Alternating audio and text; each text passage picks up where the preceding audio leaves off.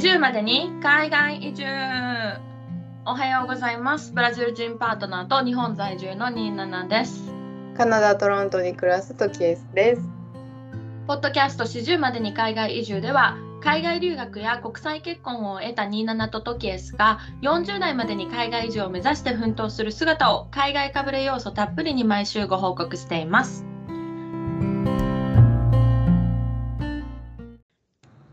第142回目の40までに海外移住ですはい、よろしくお願いします。よろしくお願いします。あの最近私のなんか YouTube YouTube っていうよりはインスタのリールとか YouTube ショートで上がってくる動画がである YouTuber さんがいるんですけどうんその人がすごすぎて まあもうもう知ってるよっていう方もいらっしゃるかもしれないんですけどちょっと冒頭で話せたらなと思ってて、はいえっとその YouTuber さんの名前がカズマさんっていうのかな？で YouTube チャンネルのチャンネル名がカズランゲージズっていうあのカズが KAZU で多分お名前のカズさんでランゲージズで普通の言語の複数形でランゲージズってなってるんですけどトケースこのカズランゲージズさんのお名前って聞いたことある？うん、初耳。うんうんうんだよね。まあなんか多分 YouTube ってさその人のプリファランスでこうなんか SEO でそのおすすめで上がってくる動画とかも多分違うだろうからさうん、あの多分トキエスに流れてくるものと私に流れてくるものって全く違うと思うんだよ。でこの方も、なんか今 YouTube の登録者数何人ぐらいだったかな？50万人ぐらいだったような気がする。50、うん、60万人弱ぐらい今いらっしゃる方なんだけど私全然知らなくってでここ最近、なぜか知らないけど彼のそのショート動画みたいなのがめっちゃ上がってきたのね。うん、うん。どういう人かっていうと基本的にそのなんかこれなんていうアプリか私名前が分かんないんだけどなんかアメリカかどっかのアプリでなんかオメオメグル？なんていうのこれ、オメグルで合ってんのかな？え、わからへん。えっとね OMEGLE って書いて、まあ、それがなんか、まあ、アプリなんだけど、うん。ちょっと前に日本で流行ってたなんか斎藤さんみたいなアプリ。斎藤さんだっけ？なんか要はそのアプリを立ち上げて、うん。なんかそのランダムに世界中の人とつながって会話するみたいな。えだから本当にまあ多分国とか言語である程度選べるんだろうとも予測してるんだけど私はうん。使ったことないか分かんないんだけど、ー、うん、うん。そのランダムにマッチしたその相手先の人と会話をするっていうのが、まあ、このアプリなんだけどそのアプリのまあなんかこうやり取りを基本的に切り取って YouTube とかに流してて多分それを TikTok とかあのインスタのリールに流用しててそれですごい有名になった方。うーん、ならしいのるほど、なるほど。でこの人何がすごいかってなんかたなんか一説によると30言語ぐらい喋れるの。え？やばない ?30 とか。すごいな。もうバイリンガルとかじゃないねん。もうなんかマルチリンガルみたいな。で、ご本人はなんかその会話の中でいや10言語ぐらい喋れるみたいなこと言ってるんだけど、なんかそのファンみたいな人たち、スサブスクライバーさんがなんか実際は30言語ぐらい喋れてんじゃないかみたいなえ人で、ちょっとその カズランゲージさんがすごすぎてびっくりしたので ちょっと紹介できればと思ってて。ー、うん。であのあるブロガーの方が多分そのカズ・ランゲジさんのことを特集あの記事にされてたのでそれをちょっと紹介しようと思うんですけど「ためルーティーン」っていう ウェブサイトで記事のタイトルが「10カ国語が話せるカズ・ランゲージズのカズさんは何者？プロフィール勉強法は?」っていう、えー記事なんですけどちなみに何歳ぐらいの人だと思う？え？何歳やろまあ、トケス多分顔も分からへんし、多分う。今、うんインフォメーションだけ、その言語がたくさん喋れるっていうインフォメーションしか渡してないから分かりづらいと思うけど。さ、27とか。あ、でもいい読みしてる。うん。えっと、この記事によると、えっと、20、あ、じゃあ22歳か3歳今。えー、で、えっと、2023年4月げ時点で22歳って書いてあってて、今23歳ってどこかの記事で見たので、まあ、もう本当に若い2000年方です。生まれやん、じゃあ。あ、そうそうそうそう。すごい。で、なんか愛知県の名古屋市にお住まいの方みたいです。あ、そうなんや。うん、で、もうなんか、記事の伸び方がえぐいっていうか、多分今年の4月の時点で YouTube のサブスクライバーがまだ20万人しかいなかったのが、もう多分今3倍ぐらいになってる。へえ。で、その YouTube チャンネルを見てもらうと分かるんだけど、もう日本人っていうよりは海外の人にサブスクライブされてるような感じ。あ、そうなんや。まあで、どういうコンテンツかっていうと、基本的に、まあそのさっきの、なんか、ランダムに知らない人と喋れるアプリ？で、うん知り合った外国人の人と会話を始めて、Hi, how are you? とか言って、Where are you from? とか言って、で相手の人が私どこどこ出身だよって言ったら、急にその彼がその人の母語母母国語にスイッチして会話を始めるっていうのが基本的な流れなの。あーそうなんや。でそれのそれに対する外国相手の外国人の人が、まあ、驚くじゃん。びっくりして、そのリアクションをあのまあ上げてんだけど本当にすごくてなんか12ランなんか125とかじゃないのよ。うーん。多分しっかり喋れるのが10カ国語とかって本人は言ってるんだけどでもなんかある時見た動画ではなんかアラビア語のしかもその人が出身のなんとか地方の方言で喋るとかすごいな。どう？だから多分な日本人の感覚で言うとうん急になんか津軽弁で喋り出したみたいな感じ日本語のみならず津軽弁とか、まあ、例えば沖縄の内縄口で喋り出したとかそういうレベルの。全く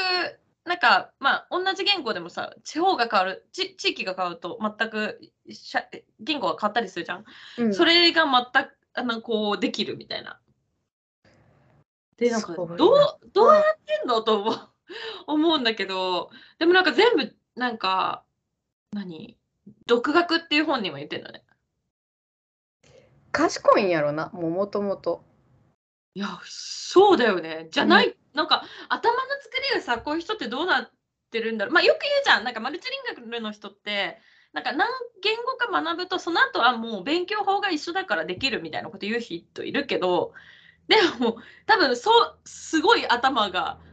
切れないとできない。そんなことで、そうでえっとその10さっき言ってた10カ国語ぐらいは中級から上級レベルでなんかでも私が見たやつだとなんかインドネシアの人とインドネシア語で喋ってる時はもうインドネシアの相手の人が「えあなたインドネシア人だよね?」って疑ってたもん。ってことは、もう発音とかめっちゃいいってことやんな。そう発音もめっちゃいいしかそうなんか言葉もなんか教科書で学んだっていうよりはなんかもう若者が使うちゃんとスラングとか使ってたりへえ。して、いや絶対そんな言葉は現なんかインドネシア人じゃないとわからないから絶対嘘ついてるでしょみたいな。めっちゃ疑われてて。うんうんうんうん。で日本人日本人みたいな。ことだったりとすか。そうそうそう。でちなみにその今そのさっき言ってた10カ国語は英語スペイン語フランス語アラビア語インドネシア語ロシア語ドイツ語トルコ語ヒンディー語でもちろん日本語もネイティブ。あとここにないけどポルトガル語もペラペラだった、あ、そうなんや。うん。だから多分ね10カ国なんなんかひ人によってはあいやだから23カ国語を切り替えて喋ってるとかネパール語スワヒリ語タガログ語ポーランド語中国語なども勉強中って書いてるんだけどでもなんかもう中国語とかも普通になんか普通に会話してた。あ、そうなんや。そ うそうそうそうそうそう。いやだからすっごいな。でそうでなんかあとフィンランドの言葉とかねもうだってフィンランドの人とかってほとんどみんな英語喋るじゃん。うんうんうん。あそういうなんかちょっとマイナーランゲージも喋れるみたいな。すごいなあなんかよくさなんかなんていうんやろ。違う国の言葉を勉強しようってした時に、うんうんうん、結構なんかアドバイスとかでなんか同時になんか勉強しんひん方がいいみたいな、うん、なんか英語だけやったら英語極めてからやらないとなんかうんうん。頭がぐちゃぐちゃになるからやらん方がいいみたいなアドバイスをうちは生きてて何回も何回もなんかあのそういうアドバイスをもらったけどでもさこの人みたいに多分何カ国語もなんか同時に勉強できる人もおるっていうのは結構うん。力したらちょっとなんていうの元気づけられることでもある？だってうちフランス語も勉強せなあかんし英語も上達させなあかんし、うん、スペイン語も好きやからやってるけどうんうん。なんかそのフランス語に集中するにはちょっと一回スペイン語置いとかなあかんのかなとかでも置いてる期間中に忘れたりするやん。うんうん。だからなんかそのよく一つの言葉に集中せえってすごい言われるけどじゃあ果たしてそれが100%正解かといったらそうじゃないんやなっていうのを今この人を見て思った。そうね、めっちゃ勇気もらえるかもしれないから、うん、でなあのーぜひ、トキエスも一回見てみてください、このカズ・ランゲージさん。で、なんか結構、日本で認知度があるってよりは、なんか、その、さっき言ってたアプリ、えっ、と、おオメイグルだったかな。で、そのマッチした相手の外国人の人に、Oh, you, are you famous person, right? とか言って言われて、うんあ、you're a YouTuber? とか言われてんのね。だから多分あ外国人の人たちに多分そのショート動画とかがリーチしてて、うんむしろその別の国の人たちにり認識されてる日本人じゃない人たちに。ああすごいね。なんだろう TikTok とかからなんかなじゃあ。そうかもしれないね。まあ TikTok もフォロワーが何人いるって言ってたかな？いえー TikTok で1.9万人。あ、じゃあ、嘘ついた。えっ、とね、TikTok のフォロワーは11万人を超えています。インスタのフォロワーは1.9万人ってこの記事に書いてあるけど、でも、多分この記事ちょっと古いと思うから、あの、今もっといるんじゃないかな。なんかその、やっぱり対象が日本人だけじゃないから伸び方がえぐいのよ。うん、なるほどね。うまいことあ今6.9万人だね、インスタが。だからこの記事の時よりも5万人増えてるわ。すごい。ね、YouTube う、うまいのよね。だからその YouTube も基本的にショートしか出してないし、うんうんでも、その字幕は意外と英語とかじゃなくて日本語で字幕つけてるの。でもあ海外の人からしたら英語喋ってるから何言ってるかわかるし、その言語の人からしたら日本人のクリエイターさんが作ってる動画なのに自分の国の言葉喋ってるみたいな衝撃が生まれるじゃん。うんうんうんうん。だからうまいこと。だからまだまだまだこれから爆発的伸びんじゃないと思ってんだけど。すごいな。はい。まあね、そんななんかすごい若者がいるなって思ったっていう話。いやすごいよ。すごいなんか若い人ほんとすごいと思う。すごいよねな。あそうたまたまそのセリング・サンセットっていう、まあ、リアリティショーがあんねんけど、なんかあのハリウッドの不動産のリアリティ番組だけど 見たことあるかもしれん。あれでなんかそのクライアントの中で一人二十歳ですみたいな人いてはいはい、はい。であ TikTok とか YouTube とかで成功して今はなんか投資とか会社も経営しててみたいな二十歳のうんうんうん子すごいねんけどみたいなでその不動産エージェントの人たちもなんかやっぱり世代が違うと違う稼ぎ方も違うよねみたいな話をしてんねんその豪邸の中で。でえもうえげつなと思って。もういや、すごいよね。だからわわ若くても、やっぱりその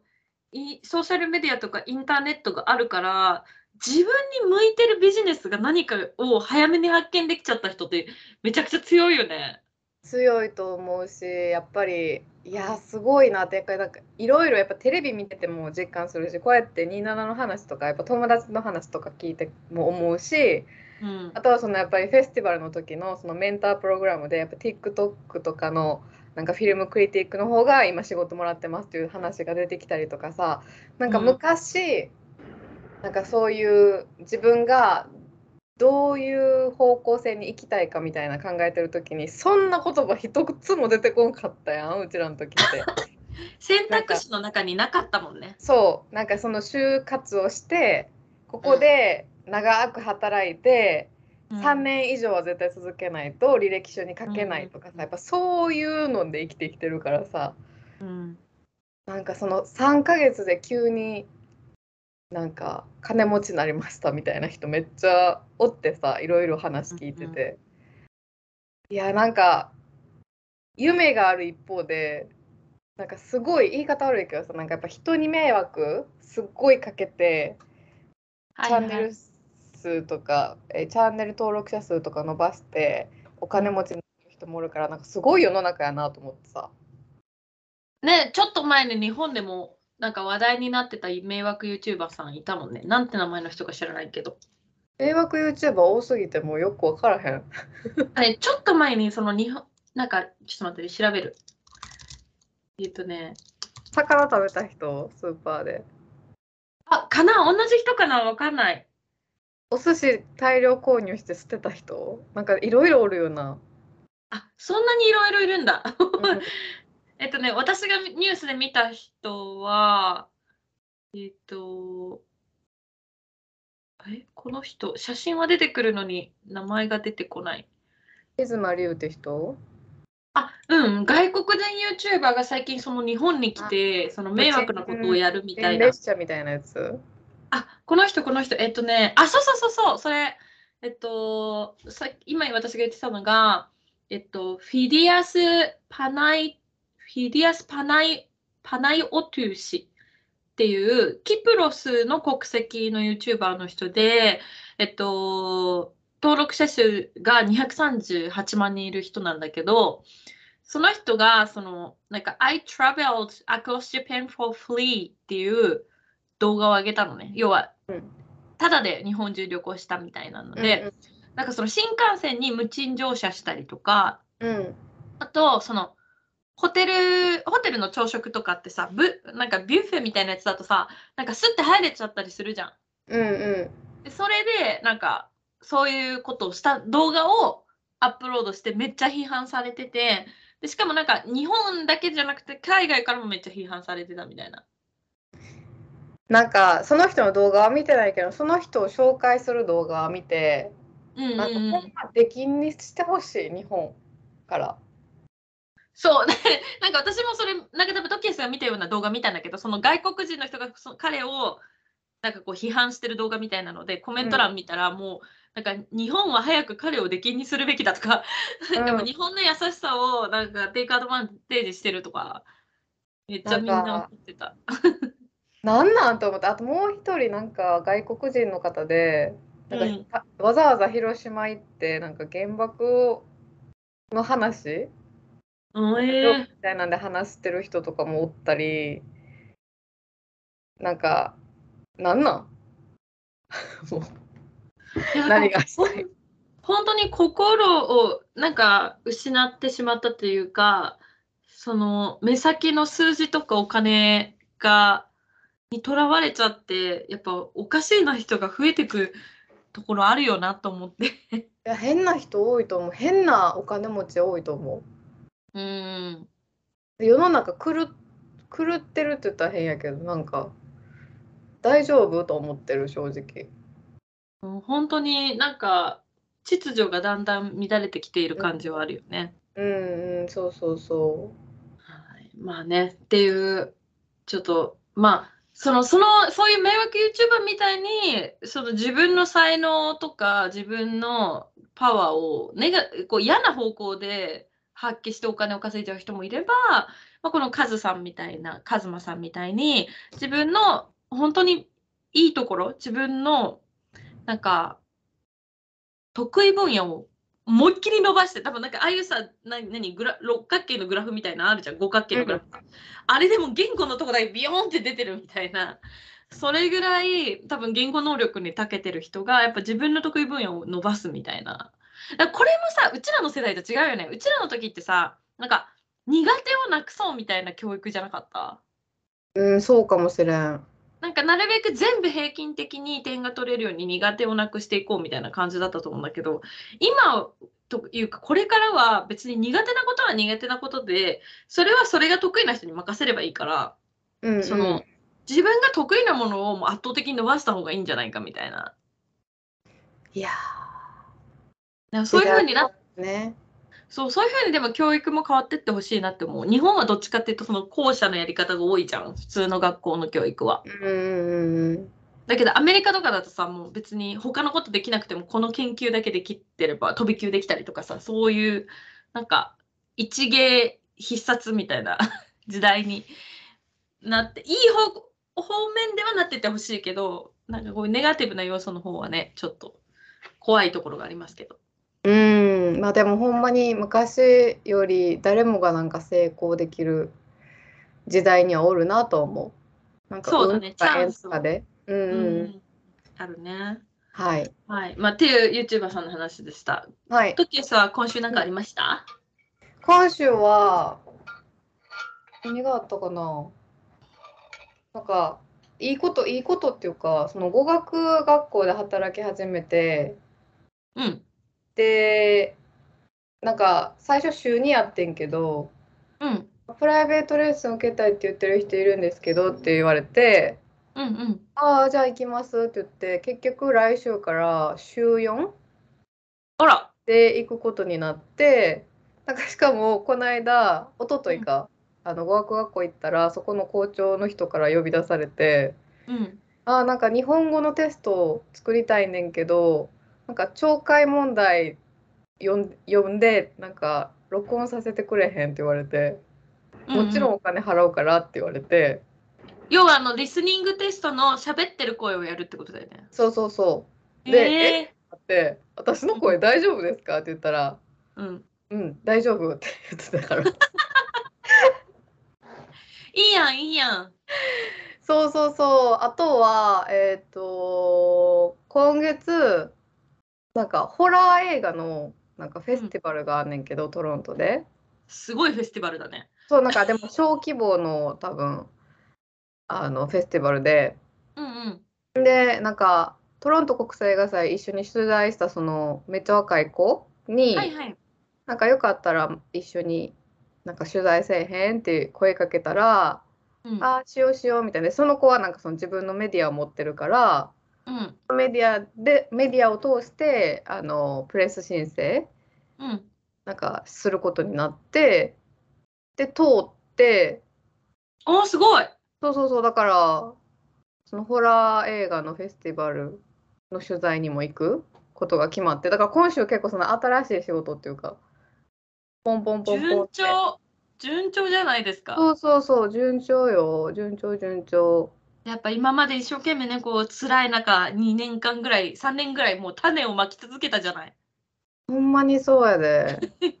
鼻先、なんかこう芽が出てこう、どんどんポンポンポンポンって、なんかあのトトロのさ、1個芽が出てポン、ポンポンポンポンポンポンポンみたいな、ほんまほんまにあそうんな感じでだからどんどん芽が。うん。うん。嬉しい嬉しい。嬉しいなと思うけどなんかでもやっぱ友達とかと話してても思うけどやっぱさ女の子とかと遊びに行くとさやっぱ、どうなんみたいな話になるやん。最あ近恋愛トークみたいなこと？もうさうちもう何年ももう何もないからさもう何もないでしか言えんくていつも。うんうん。うん、でもそういうそういう話題振ってくる人って自分の中で何かがおああの going on してるから人に話聞いてほしいパターンじゃないの？そうでもない、うんそうかもしれへん。あでもなんかそのもう結婚してる人とかが多いからうんなんか多分普通に会話を盛り上げるために多分聞いてくれてるんやけどうん。毎回なんか聞聞かれるたびにうん。お前と同じで前回と同じで全然誰もおりませんみたいな話うんなってでなんかもううちの問題って多分なんかデーティングアプリしたとてなんか全員なんか犯罪者に見えてまうところとか、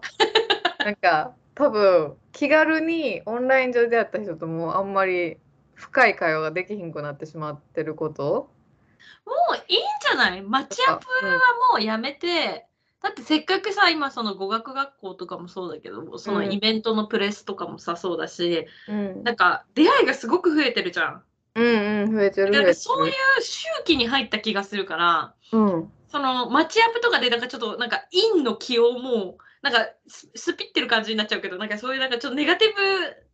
ブな感じのものはもうちょっと一回やめといて普通に生活してるだけでなんか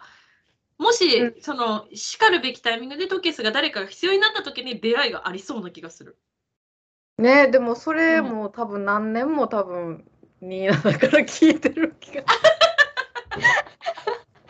なんか必要な時に出会うよってすごい言ってくれてるけど多分もう必要じゃないんかなとかも思ったりする。なんかそのやっぱもちろんデーティングアプリとか全部消してから仕事とかもいいの舞い込んできたりとかしたけどなんかやっぱふと例えば友達の夫婦とか見てた時にやっぱいいなと思うね。なんか助け合って。うん。で例えば今一番仲いいメキシコ人カップルの子ははいなんかお互い同じ仕事してて家で働いてて、でも一人暮らしやった時ってやっぱり集中してるからご飯食べるの忘れたりとか一日中家におったりとかしてたけど、やっぱり夫婦になってから一人が「あじゃあもう今ずーっと座ってたからちょっと散歩行こう10分散歩行こう」とかうんうんうん。一人がやっぱご飯用意し始めたら「あ自分も手伝おう」ってなるからうんいい感じになんか休憩が取れてるって言ってて。うん。でなんかそれ聞いた時になんかうちも結構集中したらずっと家におるし基本的にパソコンの前におる仕事してる。うん。からなんかそういうの聞いた時にあやっぱパートナーおるっていいなと思ってん。うんそうね。うんうんうん、でもじゃあはなんかこうどうやって探そうってなった時に、まあ、オンラインアプリデーティングアプリとかってすごい便利やけどでもその分うん。便利やからやろうとか今ちょっと傷ついてるからやろうとか、うん。今ちょっと誰かとやりたい気分やからややろうみたいな人絶対めっちゃおるやん。うん。かさね。思ってやらんくってでなんか話があって自分のタイプで誠実で好きになれる人とマッチングする確率がめちゃくちゃ低いんだよね。低いと思う。うん。やしそうだよね。じゃあそういう人に時間割きたいかって全然割きたくないからうん。なんかそれやったら自分のことやってたいと思うしうん。なんかやっぱもううちはこのままもう結婚も何もせず 一人で生きていくんかなって。やっぱ毎年毎年思う。もうなんかうんまあもしねトケースがそのパートナーがどうしても欲しいのにできないっていう感じだったらさまたちょっと話は変わってくると思うんだけど、まあ、正直どっちでもいいっていう今状況の中でまあなんか方法が今いろいろあるじゃん例えば子供が欲しければ別にパートナーを作らなくても子供を持つ方法あるしう。うんうんなんか、なんだろう。いや、なんかうまいこと言えないな。なんか何が言いたかったか いまいちよくわからなかったけど、ごめん、でもなんかその、私はなんか自分の人生にすごい閉塞感があるし、会った時に今のパートナーと出会って、その、なんて言うんだろう。誰かとずっと一生一緒にいるって自分の人生に他の人の価値観が強制的に入ってくるじゃん。うんうんうん。もうこういう価値観で生きてたのに無理やりこう自分の価値観が曲げられていくところがあってうん。お互いに多分それが曲げられなければ多分ね別れましょうとかってあるかもしれないけどやっぱずっと一緒にいるためいるためにはどんどんコンプラマイズしていかなきゃいけないけどさ。それが時として辛いけど時としてすごく楽しかったり有意義だなって思える時があってうん。だからそういうのをしたい。私はなんかその多分閉塞感の中にいたからそういうのが必要な時期だったんだよね。うん。だけどさ今トケースは自分の価値観の中でどんどんキャリアを積み上げてる時期だからそういう意味でなんかそういうなんか時期がもうちょっと過ぎた後にそのトケースがちょっとなんかこう今いるところで性閉塞感が感じて新しい価値観が欲しくなった時に出会うんじゃないかっていう意味で私はずっと来たる来るべき時に出会うんじゃないかと思ってるわけよ。うん、でも多分うちずっと多分成長し続けるし多分ずっとキャリアを追い続けると思うねおばあちゃんになるまで。だからうん多分しかるべき時が今期がしてて自分の中でまあそうでもなんか常にやっぱり思うでなんかパートナーおったらなと思うしやっぱ年齢の焦りも正直ある。世の中の男がみんなキアヌ・リーブスみたいな感じだったらよかったのにね。いやほんまにそうやと思うけどでも。でも結局さやっぱ若い子に惹かれたりする人もおるやろし増えるし、うん。どんどん年取ってんのを感じるし。なんかやっぱりパートナーできてうん。なんか結婚できてる人ってもううちからしたらマジですごいなと思うね。なんかだってお互い両思いでお互い結婚したくて結婚してそんな人にうちもう多分出会えへんっていうかもうーん。この間もお姉ちゃんと話したけどなんかその短期間とか俺2週間付き合いました。4日付き合いましたとか。あ、超スピード婚の人とかいるもんね。うんそうそうそうね。なんかそのうちって結構過去にデートした人ってやっぱり4日だけとか2週間だけとかで終わったりする？あーあ、本当。う。ん。やし。なんかでお姉ちゃんと過去に1年以上付き合っ最後に1年以上付き合ったんいつって言われた時にうわもうそれ22やわって言ってて。それ以降多分それ以降多分3ヶ月とか半年とかばっかりかも。長くて半年。あそうだっけ？そうだっけ、そんなイメージがなかった。そう。でなんかそのこのポッドキャストで話したと思うんですけど多分4日だけ付き合った人の話したやん。カナダに一番直近の人ですか？す直近うんそうそうそうそうそう。あでのーなんか意味わかんなかった人だよね。なんかあれ？どあれ？なんか韓国人の女の子と天秤にあそうそうそうかけられてて、なんか結局その彼女と連絡取るからって急にいなくなった人だったよね。そうそうそうでうちがもう連絡してこんとってって言ってんけど結局なんかその後うちが学校で使う用のなんか Vimeo っていうなんかあの動画をアップロードするなんかそういうサイトがあってそこでうちのアカウントを急にフォローしてきて。うん言ってたね。気持ち悪いから前速攻ブロックしてってやっててんけど、でうちそれもブロックしてで WhatsApp もブロックして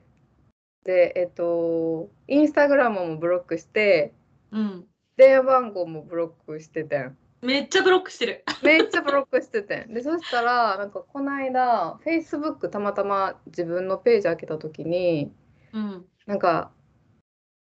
何々さんがメッセージを送りたがっていますみたいなあー、リクエストみたいな。来ててうん。そしたらそこにむっちゃ長文入っててその人からえー、怖い。なんかそれは怖い。若干怖くなってきてうちもうんうんなんかしかもそれが1週間ごとぐらいに送られてきててあ、一回じゃないんだ。うんえー、怖っ。でさすがにでもこれブロックしたらうちなんかされるんかなとか思ってうん。でもフレンド同士じゃないからうちが既読したかどうか見れてないね相手にあ、そうなんだ。そうそうそうだからずっと放置してるんやけどそしたらうち日本語でしかも本名でやってないツイッタうんうんうん。ー日本語でやってるツイッターでうん本名でやってないツイッターがあんねんけど、うん。なんかそれフォローしてきてうちの過去の投稿になんか全部いいねしてきてんえ、めっちゃストーカー気質。で何？と思ってうん。うちの名前そんな Google 検索してるんってでも なんかじゃないでもそうじゃないとそうだよね。見つけられないよね。そのなんかそれもあってだから結構なんかパートナー欲しいと思う反面なんか身近に変な人多すぎてなんか変に男嫌いになってる自分もおるからなんかちょっと引きが強かったもんね、最近ね。うーんなんこのこの1、2年引きが強かった。そうだからなんかよくわからんって感じ。ただでも死にたくはないからなんか。なんかいや、もう怖い。ちょっとでも、ね、まあ、トキエス完全な一人暮らしでは今ないからさ、まだ誰かがいるからちょっと安心だけど、でもちょっと本当に怖いから気をつけて。いやほんまにそう。うんなんかしかもなんか語学学校一昨日行った時にうん。なんか生徒が遅れてきてでなんかあの電車が止まってたんですって言ってでどうしたんって言ったらえなんかこの学校の最寄り駅でなんかナイフ振り回してる人いてなんか電車が止まったみたいな。怖っ。言っとってでこのその最寄り駅やねんけど学校の最寄り駅前もなんか誰か刺されたみたいなニュースになっとって。トロントの治安どうなめっちゃ悪くなってると思う。だから結構なんか教室でももう先生 TTC その電車もう使わない方がいいですよってすごい言われた、バスの方がいいってこと？うん、でもバスも変な人おるけどなそうだよねそ。うそうそういやー、そうか。そうやねんでなんかトロントに来てからう事運はまあもちろん今になって上がってきてるけどやっぱそういう男の人に関してはなんかもう本当になんかまあその4日だけ付き合った人の、うん。なんか定期的な連絡も気持ち悪いと思うしなんか27には個別で話したけどなんかあのその大家さんからなんかちょっとセクハラみたいなされてとかいろいろあったからちょっとね入入居時にいろいろトラブルがあったんですよね。でそのなんか詳しくはまあ別に話さんでいいと思うねんけど、なんかまあとりあえずその大家さんともう会いたくないからメッセージだけのやり取りでもう家に来る時は24時間前に来てくださいっていう話をしたんやけど連絡をね？うんなんか2週間ぐらい前かななんか家の前におってあその大家さんが？そうそうそう、うん家の前のなんかフロントヤードみたいなのでなんか作業してはってうんうんうん。でうちも家出なあかんかったからうわもう最悪と思って、で友達と電話してるふりしながら外に出てんけどうん、やっぱ話しかけようとしてきてえー、そうなんだ。もううちがなんかその手でこういやもう無理みたいな。やってあもう出かけて出かけるからみたいな喋ってるしそうそうみたいな。やってんけどもその時なんていうの？なんか手先とかがなんかさーって冷たくなる感じ。なんかもう気持ち悪うんくて。うん。うん。でやっぱその時のこと思い出したしなんかセクハラされた時のこととか。うん。やっどっかでやっぱパートナー欲しいと思ってるけどうんその一方でなんかもうなんか男の人に対してなんか不快感みたいなのを持つ機会がなんかパンパンパンってあるから難しいなと思って。いやーねそうだねちょっとうん嫌な思いをしちゃった後だと特に難しいよね。そのうん相手を信頼するみたいなさ。でしかもその大家さんに関してはこう完全にこうなんていうの？本当になんかテイクアドバンテージされて、うん。なんて言うんだろうなこっちの弱みにつけ込むじゃないけど、うん。うん、なんかそういうことされるとやっぱどんどんなんか人のこと信じれなくなるよね。信じられへんよ。うん。やしなんかやっぱ海外にやっぱ住んでるんやなってやっぱ思うしな。なんかやっぱそうだね。助け求めてもうん。証拠が必要とか言われて、うんじゃあセクハラしてるとこどうやって証拠を取ったらいい？自分で自撮り？って思う無理だよね。無理やし。ううん気づいた時点でもうそれ一回その時間は過ぎちゃった後だからもう物事が起きた後だとさどうにもなんない。どうにもならんし。まあでも一応 WhatsApp でやり取りしたからあの認め認めてもらうようにうんうんうん。言ったけど、でもやっぱ最初は全然やっぱ認めへんし直接話したいとかすごい言われたけど、うん。まあ、やっぱそういうことされるとほんまに信用できへんしもうなんか。男嫌いではないで男の人好きやで推しもおるし推しも男やし、男嫌いではないねんけどなんかやっぱ自分のパートナー見つけるってなるとやっぱりすごい多分普通のなんかモードの時よりやっぱそういうことされてるなんていうの？セクハラされたりとかなんかやっぱそういうメッセージめっちゃ来てちょっと気持ち悪くなってきたりしてる時って、うん。そのなんか見定めがすごいなんかなんていうの？ジャッジがめっちゃ厳しくなるというか、うーん。うそう。ん、そうそうそうそう。なんか人に優しくされてもなんかこの人なんか利用しようとしてきてんじゃんとか。あ疑っちゃうよね。めっちゃ疑っても、特に男の人、そっか。うん、なんか褒められたりとかしてもなんかなんなんなんでみたいになるなう何 What do you want from me? ってなっちゃう。えー、そうか。そうそうそうそうそう。そうね。まあごめん、ちょっとめっちゃ深い話だったけど。うんいやいや、まあね、これがその何？海外に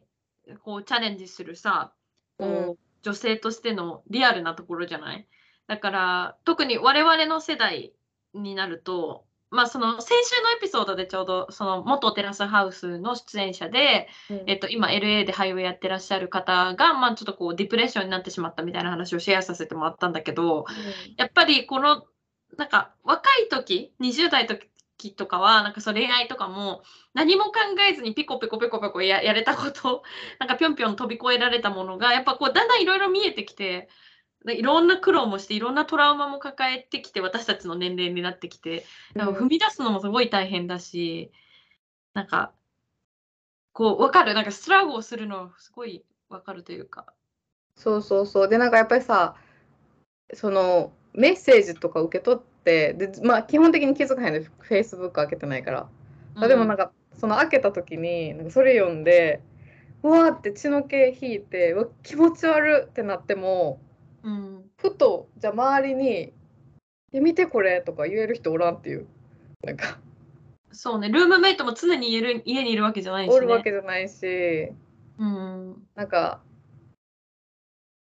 うんちょっとむずくだからそれで結構なんか一人で抱え込んでることが多いから。いやーちょっと厳しいなと思う。だからなんかその仕事面では結構順調にはなっていってるけどなんかその人間関係がやっぱもうつ辛いというかもう作りづらいかな。だから広く浅くなんて人間関係もう作られへんかもとかなってる。そうか。でも仕事上それをやらなきゃいけないみたいな話もしてたじゃん。そうそうやねん。だからそこの葛藤がやっぱ大きいよね。難しいね、うん。いやでもなわかんない。もう私は同じことばっかり言っちゃうんだけどでも今が時期じゃないだけな気がするんだよな。なんか本当にその今と本当この12ヶ月じゃんこのトロント国際映画祭以降急にやっぱトケスの人脈がなんかブワって広がりだして、うん。いろんな出会いがあってその映画監督の方に日本語を教えたりとかその、えっと TikToker で自分のメディアを持ってる二十歳の女性もそうだけどなんかこう急に仕事のこうコネクションが広がりだした感じがあって、そういう急にバッてくるタイミングが恋愛面の方でも、まあ、もしトケスがそれを望んでいればの話だけど、うん。望んでいればなんかいずれ来る本当に来るような気がしててなんか仕事をしてればなんかそっちに自動的につながってきそうな気がするけどなと思うけど出会い。そう思いたいけどなもう、なんかうんそうね。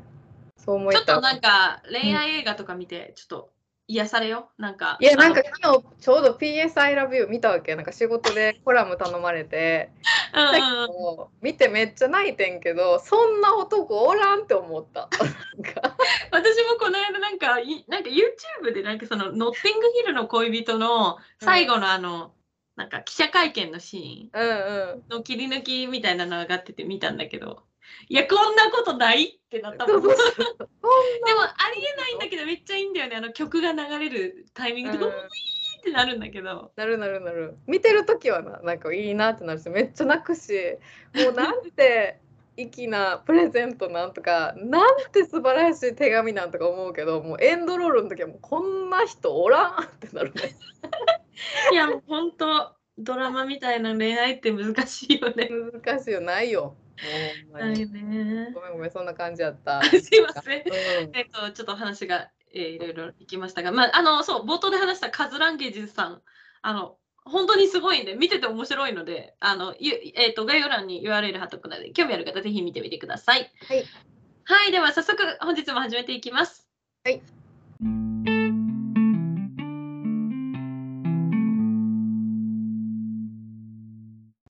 海外かぶれなミドサー女子が伝える今週の海外ニュース。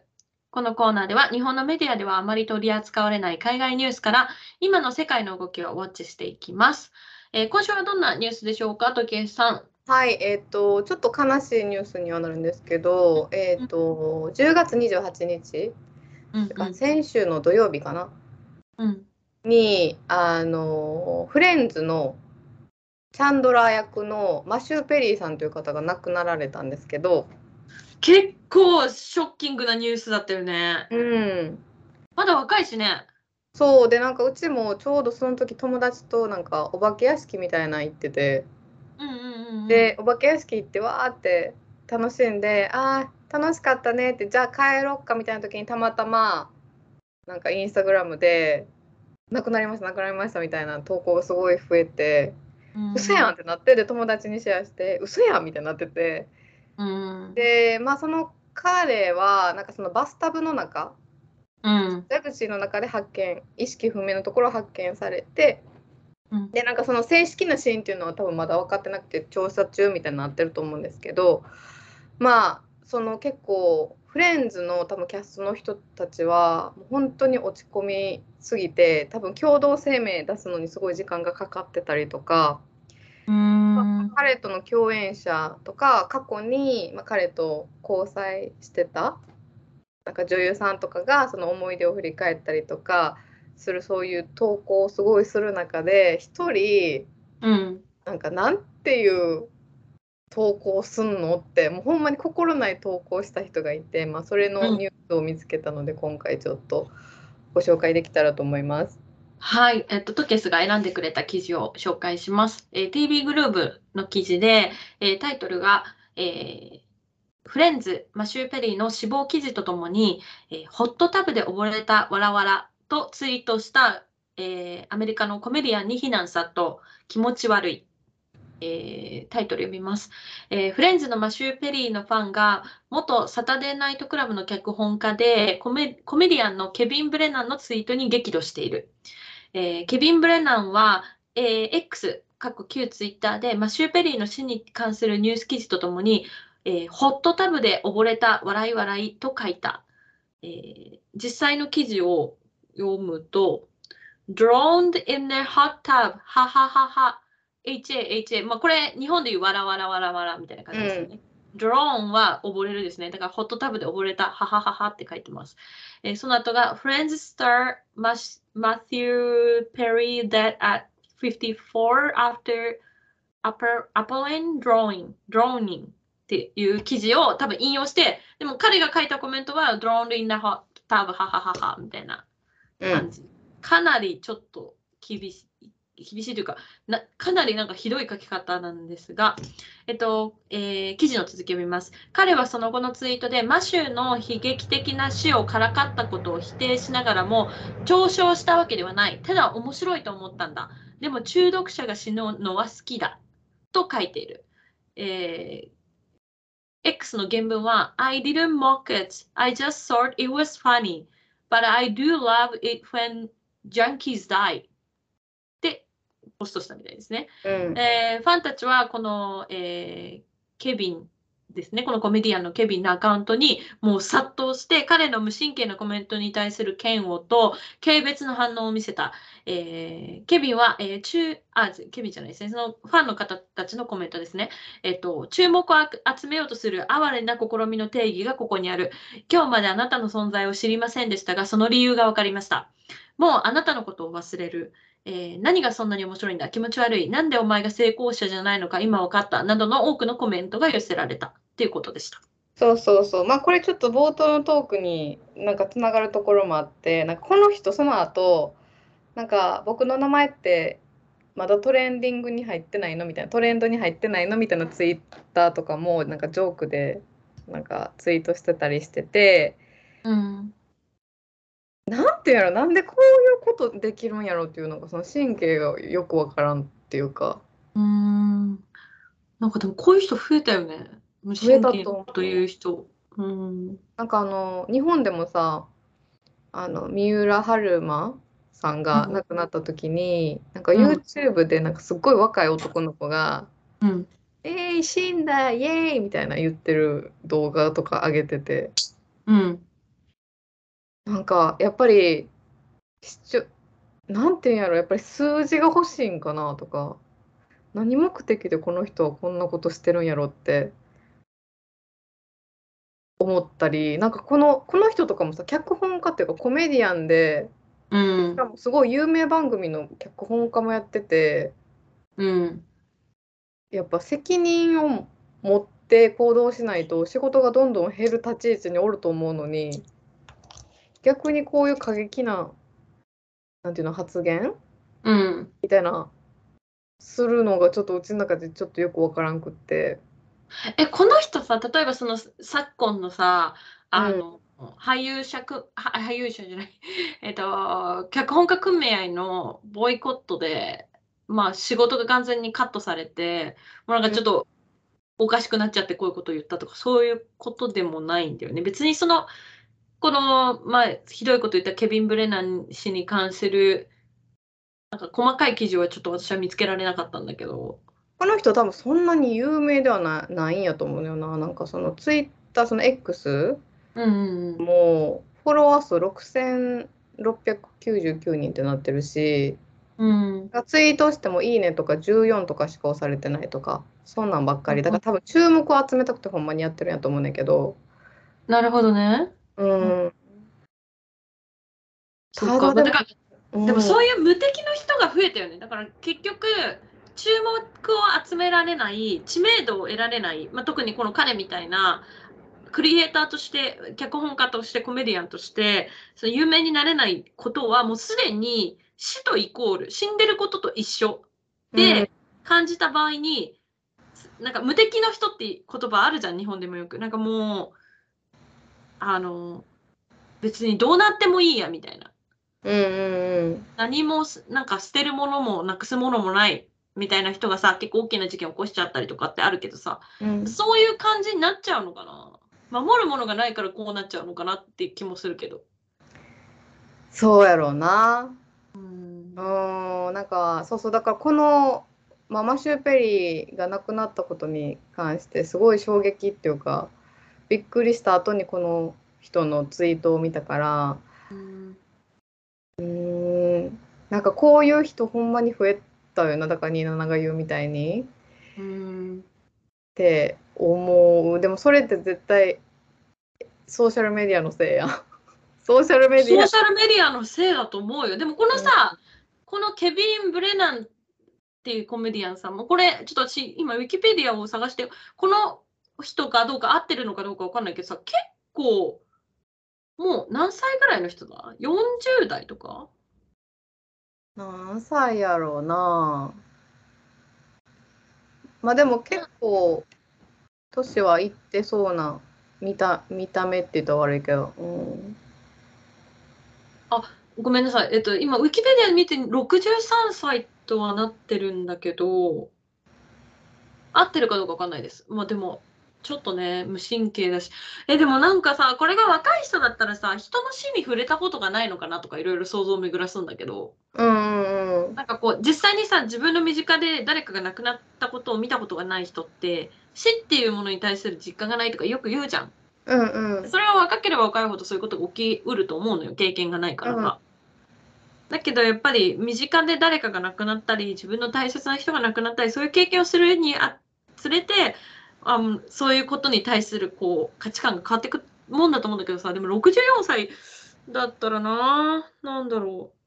違うのか。無敵の人っぽい感じかしら。もう分かんないけど本当に。そうね。だからなんかそういうまあちょっと変な人が増えてるなっていう話。そうですね。本当にね、まあその迷惑系 YouTuber もそうだしあの、うん、そうね。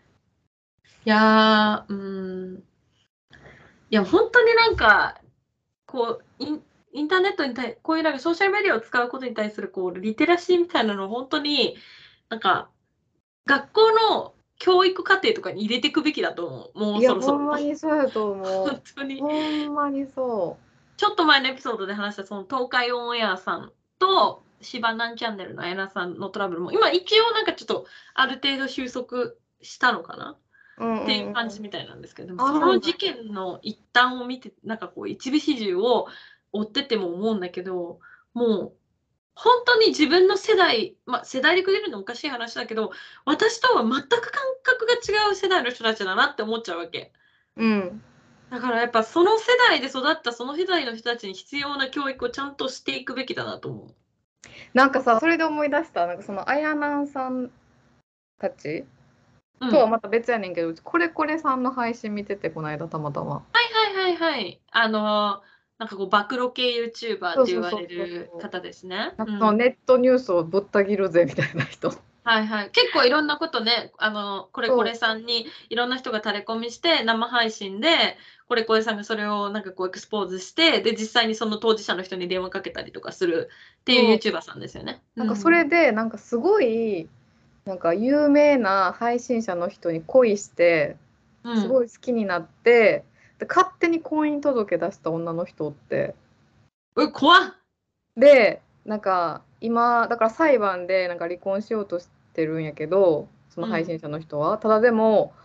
もう結婚して婚姻届出したからその女の人が勝手にその配信者の人の家のガスとか電気とか水道とか止めれたりするらしくって。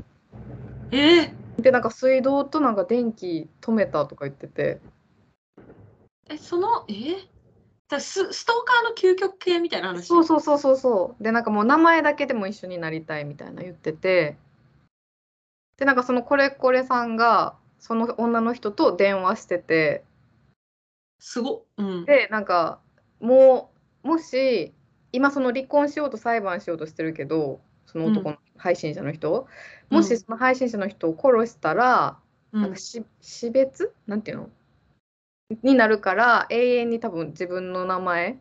になるみたいな。戸籍上はそうなるってことだよね。そうだから相手殺したいみたいなこと言っててでそれをこれ。これさんが「いやそれはやめよう」みたいな「それはやめようよ」みたいに説得してる動画をたまたま見て怖いな。それが放送されちゃうんだもんね。そうでうちそれ見た時にえめっちゃ怖いと思っていやなんか恋は盲目とは言うけどさもうこのネットの世界のそのハマってドハマりしてーうん。なんかその配信者の人をこう好きになってうん。でもちょっとよく分からへんと思って正直な。いや、わかんない。本当にわかんないことが増えて、増えてきたよね。うん、だからなんかその人とかニュースになるんかなとかさすごい思ってだってそれ犯罪じゃないの？ダメなの？犯罪やと思う。名前なんやっけ？名前忘れちゃってんけどそんな離女の人婚するために裁判しなきゃいけないっていうのもおかしな話だよね。そうそうそう。なんかあの市役所だからこれこれさんはなんかその市役所とか区役所にも責任があるっていう話をしてて、勝手に受け入れて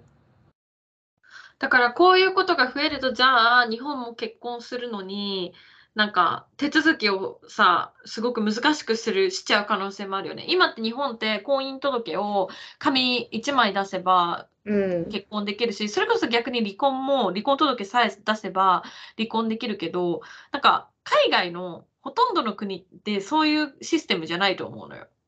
うんうんうんうん。例えばブラジルだとあの国際結婚じゃなくても入籍して入籍っていうかその結婚しますっていう届けを出して多分ね2週間か3週間ぐらいバッファーゾーンがあるのなんか時間が認められるまで,、でその間に取り下げたりできるのよ。あそうなんや。そうそう。であのそれを得てやっぱり大丈夫ですね。結婚しましょうっていう形を取るんだけど。で離婚でしかもブラジルって最初に結婚するときに財産分与の方法とかも最初に全部選ばされる。の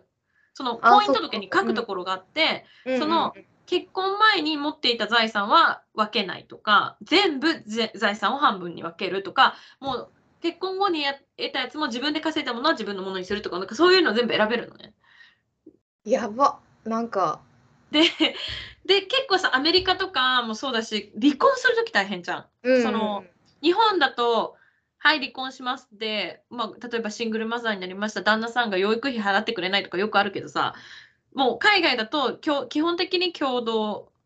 親権で、まあ、その養育費を払わないっていうことができないようになってるみたいな。その分離婚するのにめちゃくちゃ時間かかるから大変みたいなのもあるけどなんかそういう結婚とか離婚がすごく複雑になるのってその国の中で秩序が保なたれないからそういうルールが必要になるわけじゃん。うんうん共通の価値観がなくなっていってでそれは多分ブラジルもそうだしアメリカもそうだけど移民大国だからその、いろんな価値観の人が集まった国ではやっぱそういうところをちょっと手続きを難しくしないとうんそういうミスが起きやすミスっていうかありえないことが起きちゃうからそうなってるんだと思うね。でも、この日本っていう単一民族国家でこんな変な 結婚しし付き合ってもない人の結婚し届を出しそれが受理されるみたいなことが起きてしまったら同じ日本人っていう民族で単一民族でやってるけどもう移民のような国でなんかもう価値観が合わないよねってなってる国と同じようにやっていかないともう成立しないんじゃないかっていう。いやほんまびっくりした。なんかその、今見つけてんけどなんかツイキャス配信者っていうなんかツイキャスの配信者でナーボーっていう人がいて、その彼のことに彼に本気に恋したストーカーのユリアっていう人が勝手に彼の字とかを真似して婚姻届書いてだってさもう普通にだからその彼の住所も手に入れてる親の情報も手に入れてるあの戸本籍も得てるってことでしょ？だからそれもさそういうことがあるとじゃあ戸籍謄本はもう取るのに本人の指紋認証がないと取れませんとかそういうふうになってくんじゃない？そうそうそうそうそう。だからこれなんか法律というかこのやり方変わっていくんやろうなともこういう事件が起きて。うん。うん。でこのナーボーっていう人もなんかツイッターその X でうん。なんかもう交際関係にない女性2年前からストーカー被害で警察に相談中の人に、うん。なんかいとも簡単に婚姻届を出されてしまいその挙句受理されてしまいましたってツイートしてらっしゃってで結構批判してるその役所の人に対して。っていうまあそれなんかこれこれさん動画上げてるから多分すぐにヒットすると思いますみんな。いやでも本当にいやー URL 貼っとこわ台本に。あありがとう。ちょっとこれ、あのーい概要欄の方に載せておきます。もうこの人もそうだしく、りしたもんこのニュース見た時ええってうんどうなってるんで。なんか、まあ、ちょっと話戻ると、その東海オンエアと綾菜さんの事件の時もさ、うん。まあ、私は一貫して綾菜さんの主張が本当に理解できなかったのよ。うん。別に彼女のことが嫌いとかじゃなくて、あマジで理解できないなっていう考え方だったの。で、なんか、まあ、い意見が統一、い守備一貫してないというか、なんかコロコロ変わったり、ゆなんか場当たり的に感情的に喋ってるなっていうので理解ができなかったところが多かったんだけど、うん。まあでもその、そのツイキャスの自分が好きだと思う人と婚姻届出しちゃった人もそうだけど、いやー、うん、本当に時代がかすごくソーシャルメディアのせいで変わりつつがあるから、新しいルールがどんどん必要になっていくのに、日本は変化が遅いから、それについていけなくて、その大きな事件が起きてから初めて何か動く。そうよね。みたいな感じ。だってさ、その統一教会を解散させるのもさ、もう安倍首相が亡くなってから1年と半年ぐらい経とうとしてる時にやっとその命令が出たわけじゃん。うんあそんだけ時間がかかっちゃう国だから、他の何を置いてもすごく時間かかるんだなって思うと、なんか急激に治安が悪く悪くなりそうで怖い、日本の。確かに。てかもうなってんじゃないと思うけどな治安。うん、ところどころ、まあ、だから全体的に悪くなってるじゃん、なんか、なんか悪くなってると思う。うんなんかその郵便局立てこもり事件みたいになった時も、うんうんうん、なんか日本でね。そうそうなんか NHK がなんか生中継はいえ生中継でニュースをなんか撮ってって報道してたけどなんかそれを阻止するためになんか YouTuber うん、がなんか阻止しに行ってなんか生中継したらなんか犯人刺激するだろうみたいな。言ってるけど、はいはい。でも本人たちも配信してたっていう。だからそのやってること同じやみたいな。はいはいはい。なんかなすごい世そ界れ、その事件もなかなか衝撃だったし、あとなんか韓国でさ、ちょっと前にさ、いろんな韓国系の YouTuber さん、韓国人の YouTuber さんが、今は韓国に来ないでくださいみたいな言ってる時があって、あそうなんや、その韓国で通り魔事件みたいなのがめちゃくちゃ発生して、うん。でしかもその殺殺害予告みたいなのが、なんかそういうソーシャルメディアでバーって、1日になんか何十件みたいな。へえそれも無敵の人がもう自分はもうこれからエリートにもなれない結婚もできないなんか金持ちにもなれないもうどうでもいい自分の同世代の人殺してやれみたいな感じでなんかその通り魔的に事件を起こした人がいてそれの模倣犯みたいなのがいっぱい出たみたいなのがあったんだけど。へえいやだからで韓国人の人もすごい衝撃を受けてたの。そのに事件に。なんか韓国も日本と同じくらいやっぱり治安がいいというかさ他の国に比べればね治安がいい国のはずなのにこんなことないみたいな。うんうんうん。どこが安全かマジでわかんない。いやほんまやな。もう安全なとこなんてないよもないよ。だから今日さ、なんかたまたまさ、パートナーがさ、えっとね、なんていう映画だったかな？パージっていう映う、画、うん、見たことある時です。あるよ。全部見たシリーズ。やっぱりね、だぜ私はこのトトキスを絶対見ただろうと思ったわけ。えっとね、パージの、なんか私のパートナーが見てたのは、なんてやつだったかな？パージ、え、何？いくつ種類があるんだっけ？パージなんメント？なんかね、パージのアナーキーかな？はいはいはいはいはい。っていうやつを今日パートナーが一人で見てたんだけど、うん。なんかその、まあ、パージっていうその作品、まあ、ざくっと話すと、なんか、何？あのーなんか、ある一日、一年にひい一晩だけ、その、夜の7時から朝の7時まで、なんか殺人を含むあらゆる犯罪が全部、なんか何、OK みたいな。うん。でそれで、なんか、何をしてもいいですよみたいな日をして、なんかこう、何？犯罪率と失業率の低下をもたらすためにそういう制度を作ったみたいな映画なんだけど、うん。なんか、その映画を見てた時に、いえ、なんかもうその実際そのパージュの日が来て、なんかか街中がカオスになるんだけど、それ見ててなんか、え、でもこれさ、今はこれ映画だと思ってたけど、実際に今アメリカでさ、なんかすごい強盗とか、なんか殺到したりとかさ、なんかサンフランシスコのお店がどんどん撤退して、もう街が空洞化したりとかさ、なんかちょっともう映画の世界観に近い事態に実際になってるじゃんと思って。なってると思え、なんか怖いなと思ったもん。なんかこういう世界来るんじゃないの、本当にと思って。う来そうやな普通になそいやーどうなることやらやななんかほんま自分の身は自分で守らなあかんしネットの使い方とか向き合い方も考えていかなあかんなと思うよね。うそうですね。本当に、本当にそうだと思います。これからい育つ子供たちの方が生き方としては生きづらいだろうね。生きづらいよだってさうん中学とか思春期もう敏感すぎる時にだってソーシャルメディアあったら嫌やもんうち。嫌だ。もう絶対嫌や。誰私だけブロックされてるグループ入ってないとかさあとなんか今日ニュースで見たんだけど、アメリカのどっかの学校でそのクラスメートのうん顔写真だったかなと、なんかその、ポルノを組み合わせたなんかこう動画。要は、クラスメートの女の子がセックスしてるように見えるような動画が拡散されてとか、あーディープフェイクかな。そう、ディープフェイクみたいなニュース見て、いや、もうこれ、もう無理じゃねって、今までのeducation で育ててきた私たちは、もう私たちと言っていいでしょ。もう今の30代より、アップ30の人たちにはさ、もう制御できないよと思った。うん無理じゃないと思う無理無理無理よあすっごい生きづらい時代だなとは思う。だからもうほんまに子供が将来もしできたとしてもうマジでほんまに守っていかなあかんなと思うよねそうね、本当にそうだね。うん。はい、まあ、ちょっと今日はだいぶ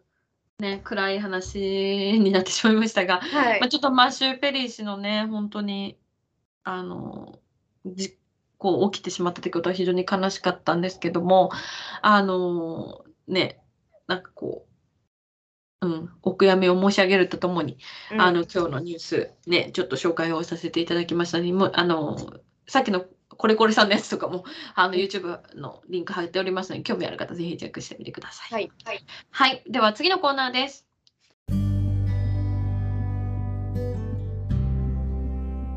映画ライタートキエスによるおすすめ映画紹介。このコーナーでは映画ライターである私とケースが独断と偏見によるおすすめ映画についてご紹介していきます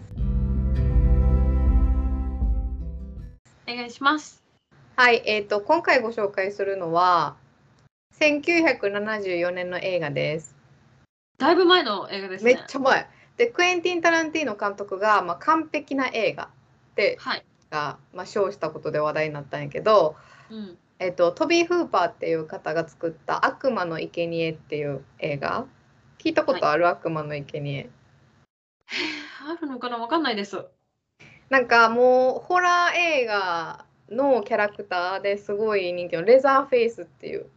人がおるんやけどもうずーっとコスプレされてる多分海外で、まあ、その人が誕生した作品でもあってでこの映画はい。何がすごい。いかって多分オリジナルフィルムが多分うんモマかどっかになんか保管されてる、もう名作すぎてあ、もう現代アートとして。そうそうそうそうそう すごい。でねで悪魔の生贄ってなんか公開された時に、まあ、いいくつかの国で上映禁止になるほど結構グロテスクな内容。はい。やねんけどもうずーっともう長年すごいホホラーファンとかから愛され続けてこれまでその前日譚とか続編とかリメイクとかもめっちゃいろいろ作られてきてん。うん。だから結構最も影響力のあるホラー映画とも言える作品でで最近はこの本作に基づいたサバイバル対戦ゲームみたいなのも登場して、まあ、再び、まあ、盛り上がり見せてるっていう感じ。うん。でこの作品の舞台が1973年で、まあ、その墓嵐みたいな墓荒らしみたいな墓を荒らす事件がはい多はい発していたテキサス州が舞台。テキサス。はい。でサリーっていう女の子と兄のフランクリンうん、は、まあ、友人を連れてあの家族の墓無事かなみたいな感じで確認しにやってきてテキサスに。はいはい。で車でやってきたんやけど、まあ、道中でヒッチハイカーを乗せたんやけどそのヒッチハイカーが結構クレイジーで急に自傷行為を始めたりうん。その兄のフランクリンに対してナイフで切りつけたりとかして笑ったりしててえ？でもうみんなが慌てて彼を追い出すんやけどうん。車の外に血でなんか文字みたいなものを書かれててそのヒッチハイカーから。うん。で気持ち悪いねみたいなことを言いながらまあその一行はそのサリーたちのなその実家があった、まあ、今もう廃墟みたいになってんねんけど場所に到着到着して、まあ、そこでその宿泊しようみたいな話になってんけど、うん。まあ、途中ガソリンスタンドに寄っても、まあ、ガソリンが売り切れっていうなんか今では考えられへん ほんまに昔の映画やからさガソリンがもうないねみたいな言われたりとか。うん。まあそういう感じで結構なんていうのフラグがめっちゃ最初に立てられててまずはいはい。ガソリン入れられへんやろ？でなんかそのホラー映画っぽい。そうそうそうそうもうほんまにこれもう今までいろんなホラー映画作られてきたけどこのフラグの立て方って絶対こっからこの映画から来てるなって思う。そうそうそう。でまあその実家のあった場所にみんな到着してんねんけど友達とかが「まあ、川遊び行ってくるわ」みたいな言って行って帰ってこんくなってでまた一人が心配して「ちょっと見てくるわ」って言ってまたおらんくなってみたいな 感じでどんどんどんどんおらんくなるみたいな話やねんけど、まあこれ結構殺人一家に、まあ、若者たちが遭遇するっていうストーリーになってるんやけどうん。なんか結構低予算で作られててでしかも制作がむっちゃ荒っぽくて当時のハリウッドでは考えられへんなんか映画の作り方をされてたみたいででなんえかこの映画のプロローグでナレーターなんかナレーションが流れるんやけどこのナレーションを担当したナレーターの人が最近なんか取材でー、うん。あなんかこの映画の報酬はお金じゃなくてマリファナで受け取ったんだよみたいな話しててんえー、そうなんだ。だからほんまになんてそのなんか荒っぽいというかうんうん。なんかそういうのがすごい物語ってるなと思って、まあ、ちなみ。に、うん。うん、でちなみになんか、まあ、この本作今ゲーム化されてるからめっちゃ話題になってるんやけどうん。なんかちゃんと映画の名シーンみたいなのも再現すしてる？そうなんだす。るからだからオリジナルファンも楽しめるしでなんかそのやっぱゲーム多分やってる人もまあこの元になる映画見てみようかなってなるし、うん。でちなみに「バイオハザード」ってなんか今までいろんな作品出てきたけどゲームでね。で、うん。バイオハザード7って一番怖いって言われててでうちもバイオハザード7って一番怖いと思うんやけど、まあ、このバイオハザード7に出てくる家族も、このあの悪魔の生贄に出てきた家族うん。からインスパイアされたんちゃうかって言われてる感じだからあ、そうなんだ。じゃあ本当映画業界だけじゃなくてそのゲーム業界にもすごい大きい影響を与えた一本やからうん。ちょっとエゴいんやけど まあでもなんていうの70年代の作品やからなんかそこまでなんか CG とかがさあったわけではないから、まあ、エグいと言ってもまあちょっとフェイクなの分かるからさ、うんうんうん。まあまあ今やから見れる作品ではあるかなそのグロい人でも。確かにね。あの、この、さっき言ってたレザーフェイスっていう、うん。こう、あの、まあ、要は、殺人鬼みたいな。うん の、多分画像で検索してみもらったらみんな多分、ああ、はいはいはいってなるっていう分かるぐらい、多分ハロウィンとかで仮装してた人がめっちゃ多い。ね、い。たんじゃないかなと思うんだけど、今これウィキペディアで見たら、確かにトケスが言ってた通り、この、この映画を14万ドル以下、過去インフレーション調整後70万ドルで制作し、さえー撮影地であるテキサス州を中心に比較的無名の俳優を起用した限られた予算の中でできるだけ早く撮影を終え、機材のレンタル費用を抑えるためにフーパーは週7日、長時間の撮影を余儀なくされたみたいな。まあ、結構もう本当70年代だから成立したやり方で撮って、なんかこう、さっき言ってた、なんかこう、荒っぽいというか、うん。ありえない、い現代だとありえない形で作られた作品だけど、まあ、結果的に今でも、こう、いろんな、えーホラー映画の本流になる作品になってるっていうね。そうそうそう。すごいと思はい。うんあの、まあ、ぜひね、あの、ホラーとかそういうの好きな方、ぜひチェックしてみてください。映画のタイトルが、えっと、悪魔の生贄えーうん悪魔は漢字の悪魔で、の生贄はひらがなです。現代は、ザ・テキサス・チェインソー・マス、マスコう。マスキュアかな。マスキュアうん。ですね。はい。これ、え、えっとね、ゲームのタイトルは現代のタイトルになってる。現代の。ああ、そうなんだ。そうそうそうそうそう。っていうことなんみたいなので、はいゲーム興味ある方もぜひチェックしてみてください。はい。はい。ことで、今週の7時までに海外中はここまで。感想、質問、ご意見は、インスタグラムのアカウント、あとニーナートケースにて受け付けております。え最近ね、リールもちょこちょこ上げておりますので、ぜひフォローの上チェックしてみてください。ぜひよろしくお願いします。はい、では来週金曜日朝8時にまたお会いしましょう。ボンフィナウチテマーナ。Have a good weekend! ありがとうございました。ありがとうございました。